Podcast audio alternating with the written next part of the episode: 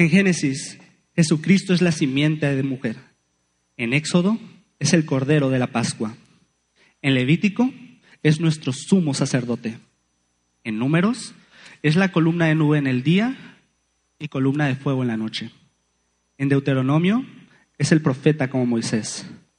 En Josué, es el capitán de nuestra salvación. En Jueces, es el juez y dador de leyes. En Ruth, Él es nuestro familiar y nuestro redentor. En primera y segunda de Samuel, es nuestro profeta de confianza. En Reyes y Crónicas, Él es nuestro Rey Redentor. En Esdras, es el reconstructor de obras derrumbadas por la vida humana. En Esther, es nuestro Mardoqueo. En Job, Él es nuestro siempre vivo Redentor. En Proverbios, en Job, Él es nuestro siempre vivo Redentor. En los Salmos es nuestro pastor. En Proverbios y Eclesiastés, Él es nuestra sabiduría. En Cantares, Él es nuestro novio hermoso. En Isaías, es nuestro príncipe de paz. En Jeremías, es nuestra rama de justicia. En Lamentaciones, Él es nuestro profeta que clama. En Ezequiel, es el hombre maravilloso de cuatro rostros. En Daniel, es el cuarto hombre en el horno de fuego de la vida. En Oseas, es el fiel esposo casado por siempre. Joel es el que bautiza con el Espíritu Santo y el fuego. En Amós, es el proveedor del fuego. En Abdías, Él es nuestro poderoso que nos salva. En Jonás, es nuestro gran misionero en el extranjero. En Miqueas, es nuestro mensajero de pies hermosos. En Ahum, es el vengador de los elegidos de Dios. En Habacuc, es el evangelista que llora, revive las obras de Dios en el medio de los tiempos. En Sofonías, es nuestro salvador. En Ageo, es el restaurador del patrimonio perdido de Dios. En Ageo, en Zacarías, es la fuente abierta en la casa de David para el pecado y la suciedad. En Malaquías es el sol de justicia levantándose en sanidad en sus alas. En Mateo es el rey de los judíos. En Marcos es el siervo. En Lucas es el hijo del hombre sintiendo lo que tú sientes. En Juan es el hijo de Dios. En Hechos es el salvador del mundo. Y en Romanos es la justicia de Dios. En Primera de Corintios es la roca, el fundamento de Israel. En Segunda de Corintios es el triunfador dándonos la victoria. En Gálatas es tu libertad. En Efesios es la cabeza de la iglesia. En Filipenses es la alegría y en Colosenses es tu plenitud. En primera y segunda de Salonicenses es tu esperanza. En primera de Timoteo es tu fe y en segunda de Timoteo es tu estabilidad. En Filemón es tu benefactor y en Tito es la verdad. En Hebreos es tu perfección y en Santiago es el poder detrás de tu fe. En Santiago, en Primera de Pedro es tu ejemplo y en Segunda de Pedro es tu pureza. En Primera de Juan es tu vida. En Segunda de Juan es el que te exhorta y en Tercera de Juan es tu motivación.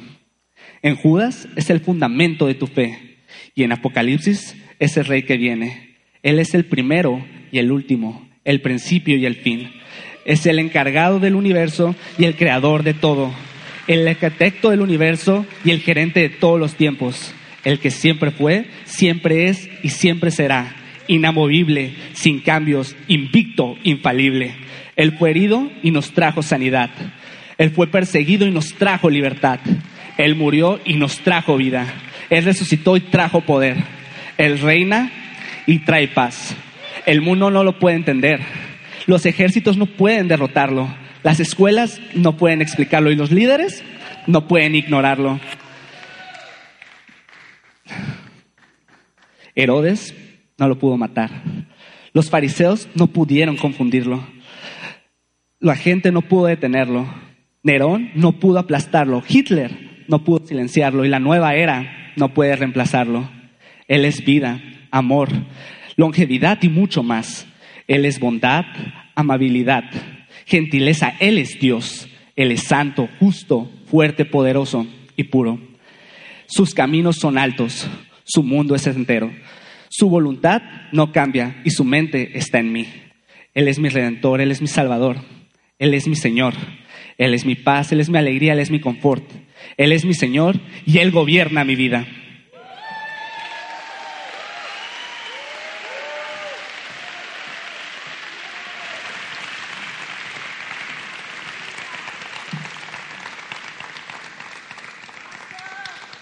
Y Él es el gran yo soy.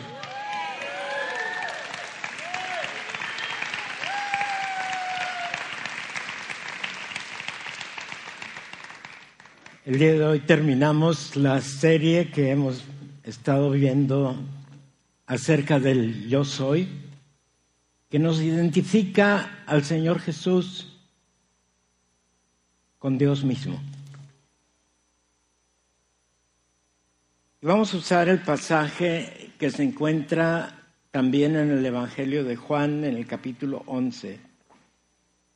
Y vamos a leer del 11 al 26 que dice así.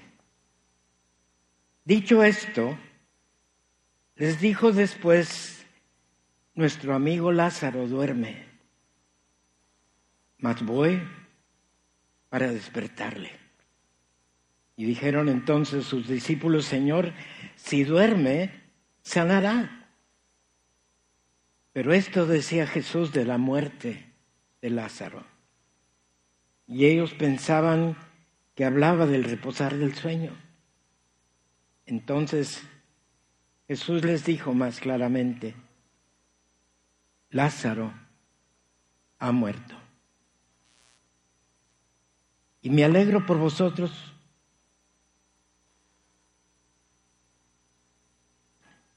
que yo no haya estado, que yo no haya estado allí para que creáis. Y este relato nos es dado precisamente para afirmar nuestra fe, darnos esperanza, darnos seguridad, porque de quien escuchamos hace un momento, hoy está vivo. Y así como levantó a Lázaro, nos levantará a nosotros.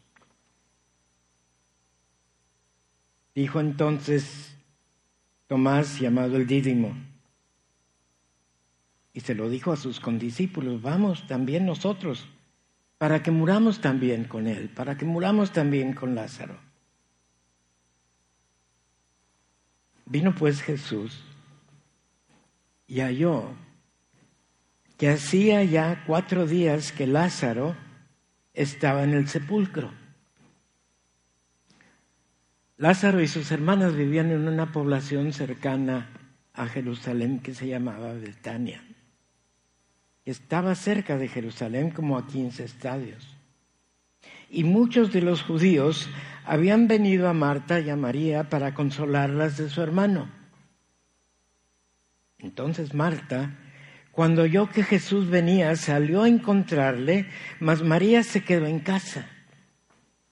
Y se encuentra Marta con Jesús y le dice, Señor, si hubieses estado aquí, mi hermano no habría muerto. Pero también sé, sé ahora que todo lo que pidas de Dios, Dios te lo dará. Y Jesús le dijo, tu hermano resucitará. Y le dijo Marta, yo sé que resucitará en la resurrección en el día postrero. Pero Jesús le dijo, yo soy la resurrección y la vida. El que cree en mí, aunque esté muerto, vivirá. Y todo aquel que vive y cree en mí, no morirá eternamente. Y luego le pregunta a Marta, ¿crees esto? Y yo te pregunto a ti, ¿crees esto? Dale un aplauso al Señor. Porque su palabra es eterna y es verdad. Ahora, esto de la resurrección viene de la palabra resurgir. Eh, resucitar no, no se refiere solamente a regresar a la vida, es a surgir a un lugar donde antes había estado. Y la humanidad en un tiempo, en la creación, estaba totalmente viva. Viva en espíritu, en alma y en cuerpo. Ahora, aplicado al ser se refiere a haber estado muerto y volver a la vida, pero la Biblia lo usa tanto para la mente física, para la mente, para el cuerpo físico, como para lo espiritual. Adán muere espiritualmente cuando pecó, pero siguió viviendo físicamente por un tiempo. Y en Efesios 2, 1, nos dice que la humanidad toda, di conmigo, toda la humanidad, estaba muerta a causa de sus delitos y pecados.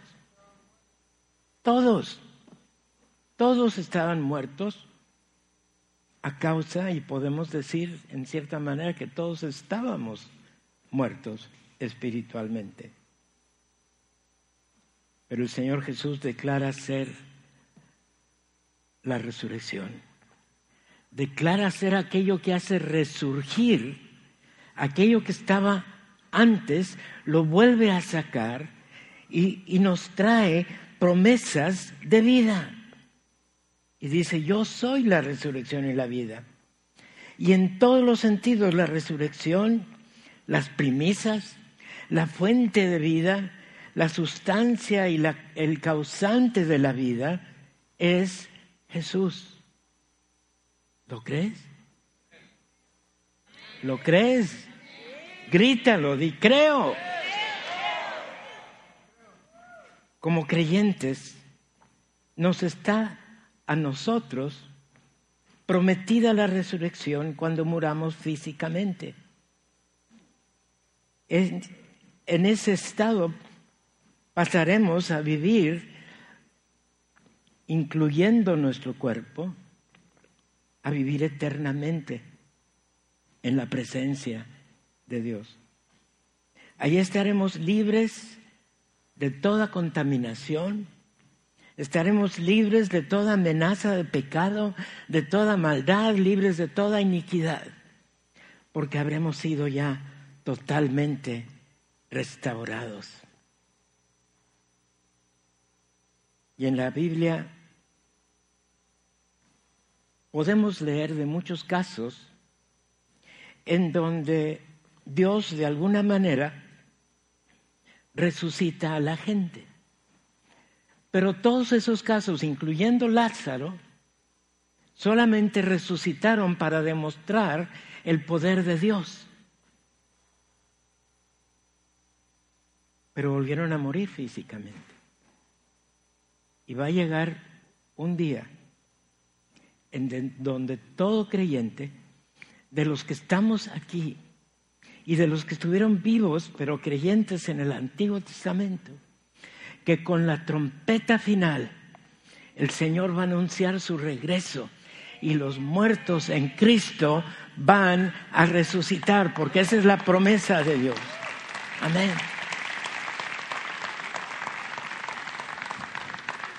Los que ya estamos más cerquita de irnos con Él físicamente,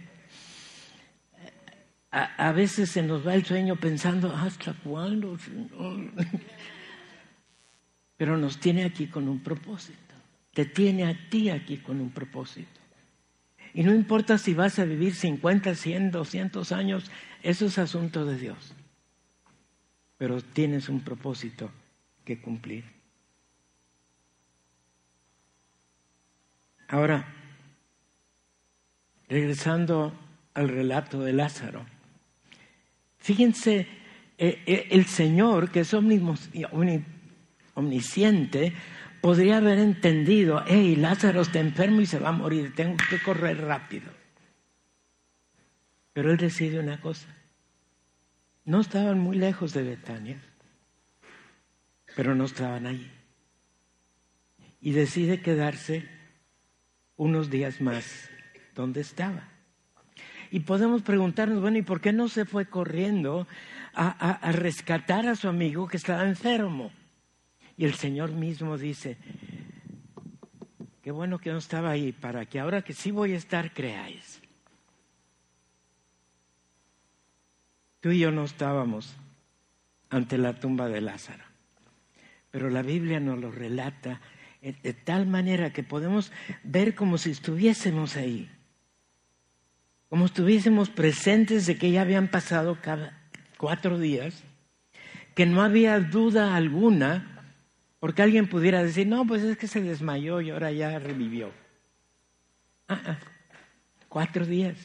Es más, ya hasta despedía cierto olor. No había duda que había muerto.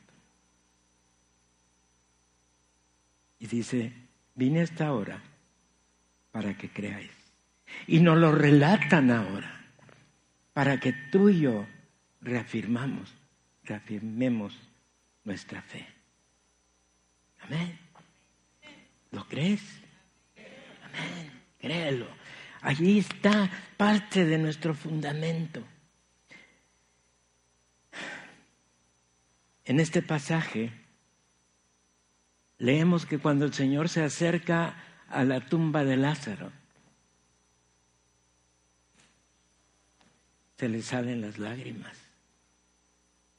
En ese momento su humanidad entra, entra en juego y, seguramente que en su deidad estaba consciente de los millones de personas que teniendo la oportunidad de la vida la iban a despreciar. Y Jesús llora en ese momento. Pero tú y yo, que sí creemos, que sí tenemos la seguridad de vida eterna en Cristo Jesús, sus lágrimas en ese momento no fueron por ti y por mí. Porque desde ese entonces,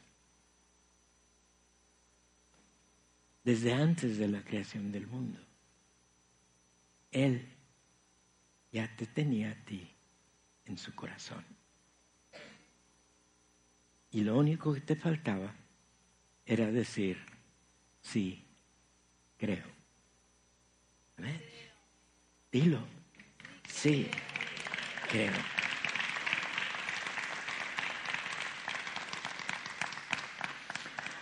Ahora, la vida aquí que nos permite Dios no es una garantía de que ahora todo va a ser color de rosa. Los que ya tenemos muchos años en el Evangelio, hemos tenido experiencias difíciles, dolorosas, tristes, pero nuestra perspectiva no se limita a esta vida. Mi perspectiva me dice que aquí estoy de paso que si aquí vivo otros años más, no se compararán a la vida eterna que pasaré en su presencia. ¿Lo crees? Gózate en eso. Dale gracias porque las aflicciones de aquí no importan porque son pasajeras.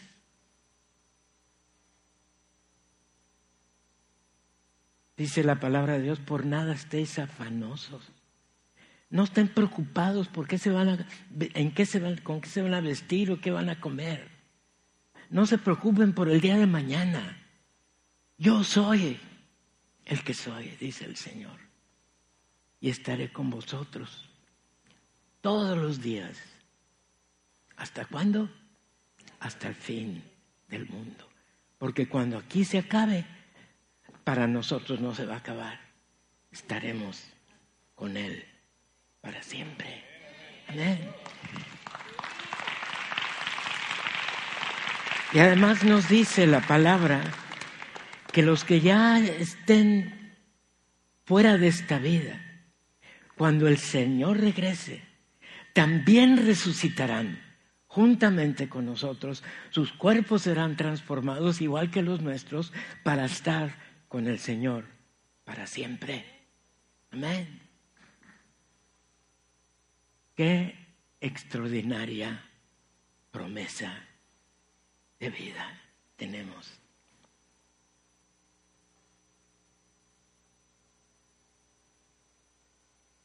En Hebreos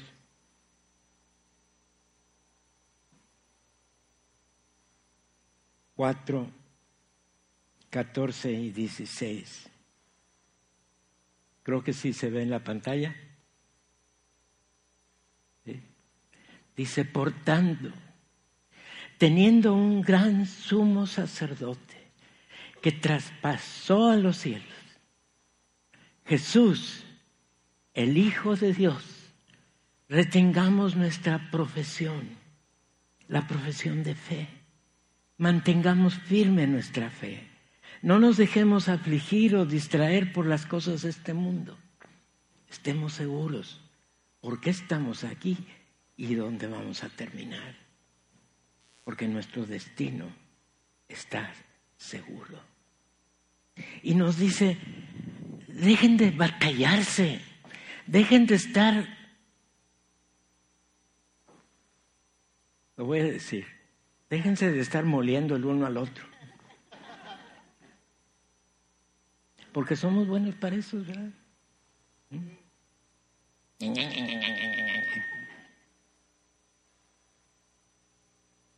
Destino. Eh, y les quiero decir, si tu amigo, si tu esposa, si tu esposo, si tus hijos son creyentes, van a estar contigo toda la eternidad. Acostúmbrate a estar con él o con ella. ¿Mm? Y el Señor no te va a pedir permiso, a lo mejor te va a dar una casa donde estén los dos juntos. ¿Mm? Déjense de estar moliendo el uno al otro.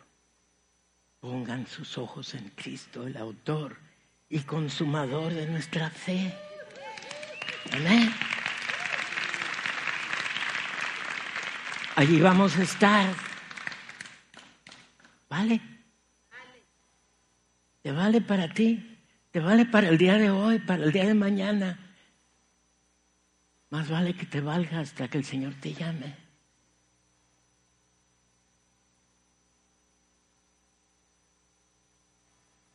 Estando ante la tumba de Lázaro, el Señor Jesús levanta su vista al Padre y le dice,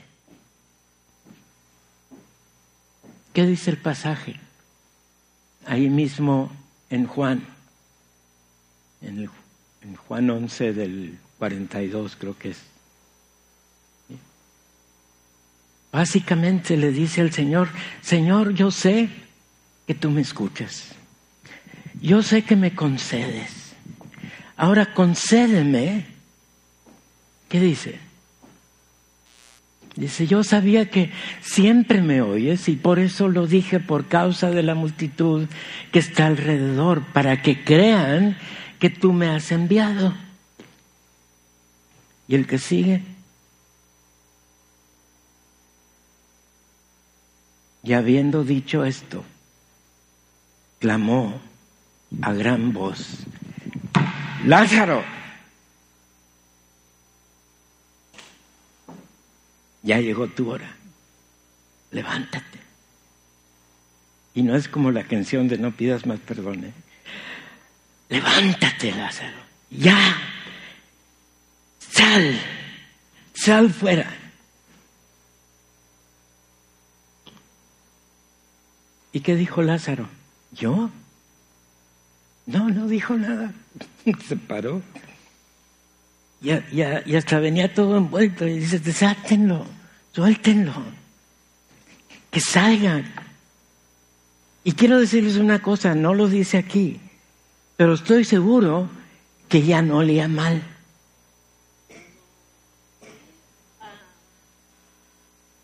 Porque lo que hace Dios, lo hace bien y lo hace completo. No nos va a dejar a medias. Pablo allá en Filipenses dice, estando persuadido de esto, que el que comenzó en ellos, en ti, en mí, en cada creyente, la transformación la va a acabar en el día de Jesucristo. Amén. No te va a dejar a medias. No vas a llegar molacho o pelón al cielo. Piensa qué va a hacer. Pero ese asunto de él, no tuyo. Lo que nos motiva es a dar gracias.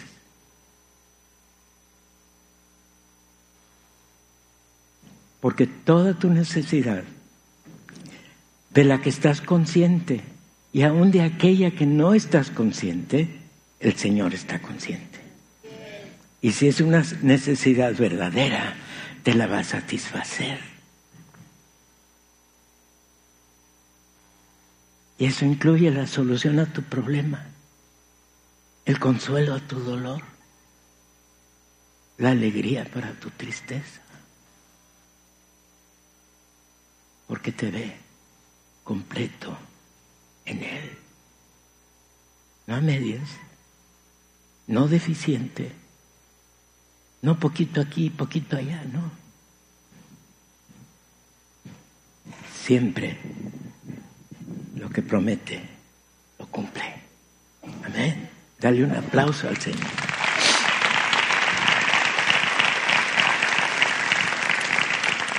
Y déjenme aclarar. Lázaro resucitó.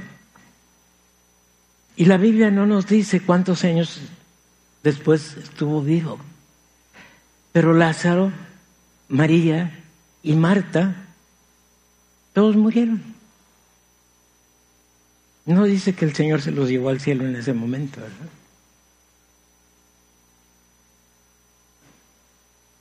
Pero ahora a los que Jesús da vida, nos da vida eterna. Amén. Para toda la eternidad. Y cuando dice yo soy la resurrección y la vida, no necesitamos morir físicamente.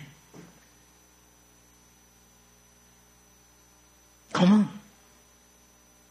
Porque tú y yo, al creer, recibimos vida eterna.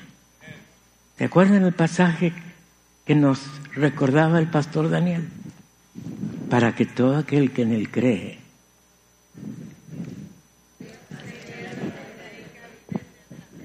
¿Cuántos? Todo el que cree incluye. Ahí estás tú. Más te vale. Porque en ninguno otro hay salvación. En ninguno otro hay la solución para lo que tú necesitas. Cuando hoy una persona se entrega a Jesús, es introducido a una nueva vida.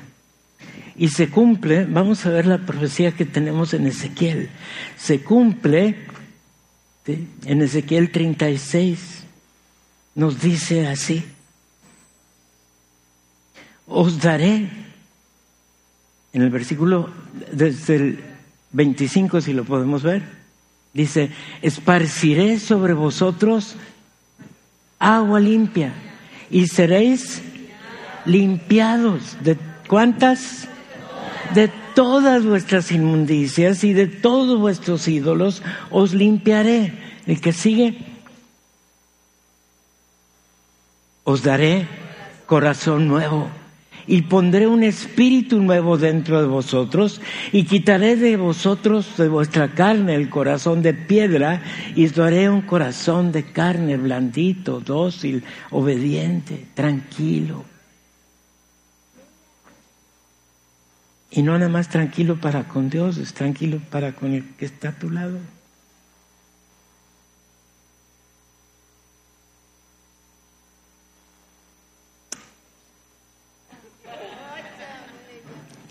Estás aquí con tu marido, dale un beso. Ándale. Ándale, no sean penosos. Para eso están casados. Dichosos. Y luego en el versículo que sigue, dice, y pondré de vosotros. No, no, pero el anterior que dice, el 26, ¿cómo termina? Dice, bueno, y ahí nos dice, y pondré un espíritu nuevo. Eso es muy importante entender esto del espíritu nuevo. Porque cuando Dios le dice a Adán, si comes eso te vas a morir, lo que murió fue su espíritu. Y ahora al creer, ¿qué hace Dios con nosotros? No nos da el, el espíritu de Adán que vuelva a la vida. Nos da un espíritu nuevo. Y cuando el Señor habla a, Nicodemo y le dice, te es necesario volver a nacer, le está diciendo precisamente de esto, que tenía que volver a nacer un espíritu nuevo dentro de él, no el que vivió regiego teniendo que estar cumpliendo toda la ley para más o menos estar en una relación con Dios. Ahora tenemos un espíritu nuevo que nos permite una relación íntima y personal con Dios. Y luego termina diciendo en el versículo 27, ah, y no solamente te voy a poner un espíritu nuevo, te voy a poner mi espíritu. Si tú eres creyente, hay dos espíritus dentro de ti. El nuevo que ya te puso Dios al creer y el Espíritu Santo prometido para venir a ser morada en ti porque tú eres ahora templo del Espíritu Santo. Amén. Qué privilegio tan extraordinario. Qué situación tan tremenda. Qué seguridad tan absoluta. Porque ahora no solamente tenemos un sumo sacerdote intercediendo por nosotros, tenemos al mismo Dios, el Espíritu Santo, viviendo en nosotros, llevándonos a toda verdad consolándonos en nuestra tristeza, estando ahí a nuestro lado, fortaleciéndonos llevándonos a toda verdad, recordándonos, dando testimonio de que ahora somos hijos de Dios. Hay gente que piensa que el Espíritu Santo está con un garrote esperando a ver si se va a portar mal para que le den un coscorrón. La Biblia no enseña eso. La Biblia dice que Él es el consolador, el paracleto, el que está a nuestro lado, el que está en nosotros. No para castigarnos o regañarnos. Él está ahí para decirnos, hey, hey, hey, ¿qué onda? ¿Mm? ¿Eh? ¿Por qué andas aquí? ¿Por qué tienes ese pensamiento? Porque estás arriesgando, acercándote a la tentación. Por eso necesitamos oídos atentos para hacerle caso. Dice en algún versículo, huid de la tentación. Cuando el Espíritu Santo te dice, corre, ¿qué tienes que hacer? Más te vale correr, ¿sí? En ningún lado dice que nos sentemos a platicar con el diablo para decir, no, no, no, esto no me conviene. Huye, huye. En el momento que el Señor restaura un espíritu nuevo dentro de nosotros, vuelve a restaurar nuestro ser para que todo nuestro ser, espíritu, alma y cuerpo, esté en comunión con Él. Porque Jesús hoy es nuestra resurrección y nuestra vida. Hemos sido levantados entre los que estaban espiritualmente muertos a una nueva vida, una vida eterna. Y la vida que ahora nos ofrece desde hoy es una vida abundante una vida que no va a terminar, porque jamás vamos a morir espiritualmente. ¿Por qué? Porque Él es la resurrección y la vida.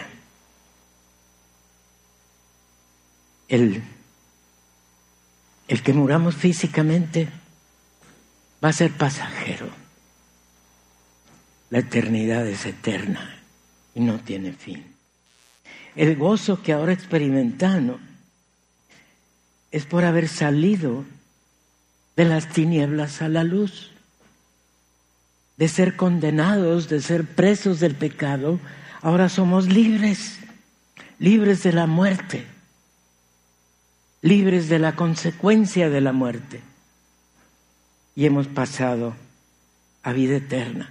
Y, fíjense, hay un pasaje ahí en Romanos 8 que, últimamente el Señor lo ha traído a, mí. Eh, ya estaba ahí y lo he leído miles de veces, pero ahora cuando lo leo digo yo, hey, ¿cómo es esto? Romanos 8 del, que es del veintitantos, ¿no? El pasaje que te di. 29 y 30 dice, porque a los que antes conoció, o sea, cuando te conoció antes de la fundación del mundo, también los predestinó para que fuesen hechos conforme a la imagen de su Hijo, para que sea el primogénito entre muchos. Y luego el 30 dice, y a los que predestinó, a estos también llamó, y a los que llamó, a estos también justificó.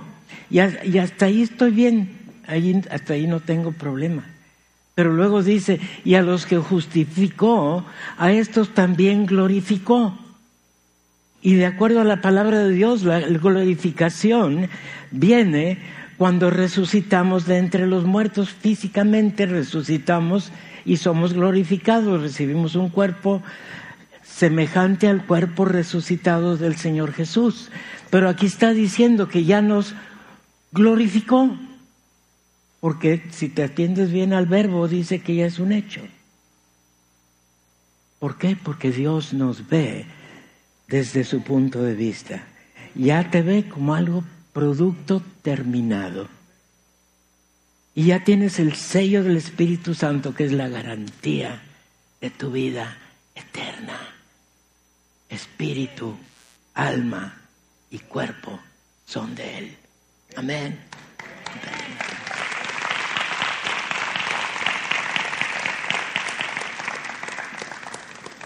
La resurrección de Lázaro, indudable, es un milagro extraordinario que nos gozamos cuando lo leemos. Pero hoy,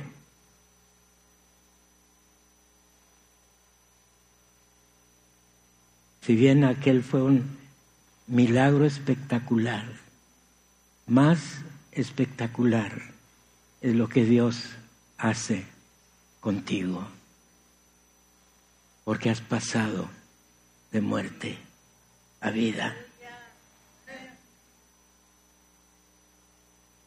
Dice que levantará al creyente del polvo de la muerte. Y lo va a hacer con aquel que falleció en el hospital, o aquel que murió ahogado, o aquel que murió en algún temblor quizá.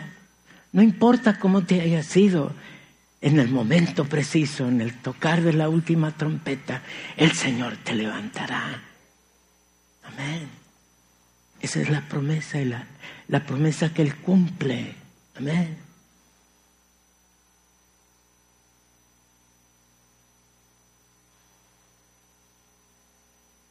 Jesús levanta muertos y hoy lo sigue haciendo. Jesús puede alcanzar al pecador más recalcitrante, a ese vecino que está en el pozo profundo de la incredulidad y lo puede sacar a la luz del Evangelio. Jesús puede llegar a ese hijo pródigo que aparentemente ha cerrado su corazón, o esa hija descarriada o ese marido infiel, para Dios nada es imposible, porque el precio está pagado, la deuda está liquidada. En Romanos 6, 15 nos dice algo interesante también. Dice, ¿qué pues?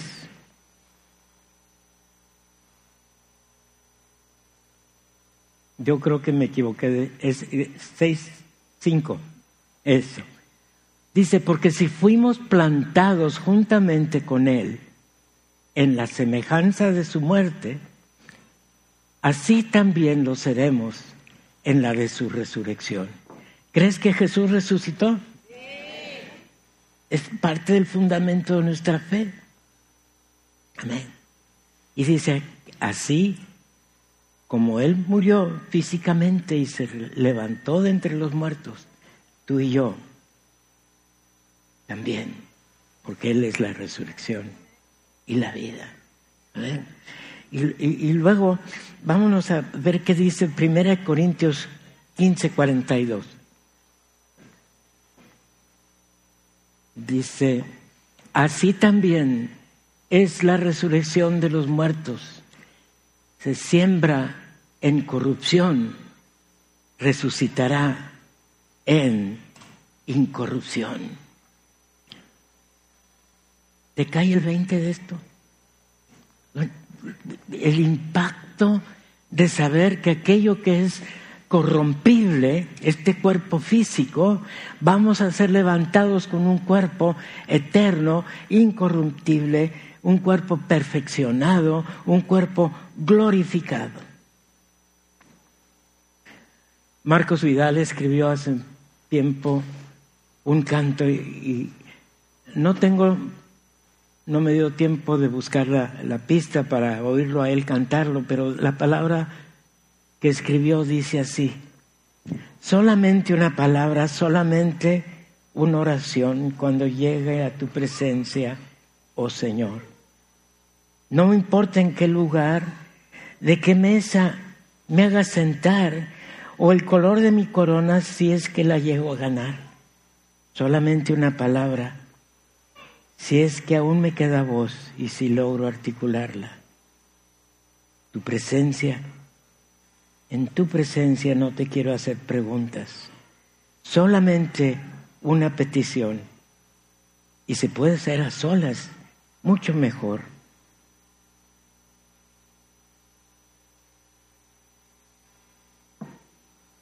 Solo déjame mirarte cara a cara y perderme como niño en tu mirada y que pase mucho tiempo y que nadie diga nada, porque estoy viendo al maestro cara a cara, que se ahogue en mí, que se ahogue en mi recuerdo, en tu mirada. Quiero amarle en silencio y sin palabras y que pase mucho tiempo y que nadie diga nada, porque estoy con el maestro cara a cara solamente una palabra, solamente una oración, cuando llegue a tu presencia, oh Señor. No me importa en qué lugar de la mesa me haga sentar o el corón de mi corona si la llego a ganar. Solo déjame mirarte cara a cara, aunque caiga derretido en tu mirada. Tembloroso y sin aliento, y aún te seguiré mirando, mi maestro, cuando caiga entre tus plantas de rodillas. Déjame llorar, pegado a tus heridas, y que pase mucho tiempo y que nadie me lo impida, porque he esperado este momento toda mi vida. Sé que estás orando por alguien. Sigue intercediendo. Jesús es el que hace el milagro. Hoy mismo el Espíritu Santo anda atrás de ellos. Sigue orando, no pierde la esperanza. Sigue creyendo. Posiblemente se trate del amigo que se dice ser cristiano, pero que no ha acabado de decidir entregarse del todo también necesita pasar de vida de muerte a vida. No pierdas la esperanza. Sigue orando. Si tú estás aquí y no estás seguro de haber pasado de muerte a vida, entrégate hoy a Jesús, porque Él es la resurrección y la vida y te la quiere dar.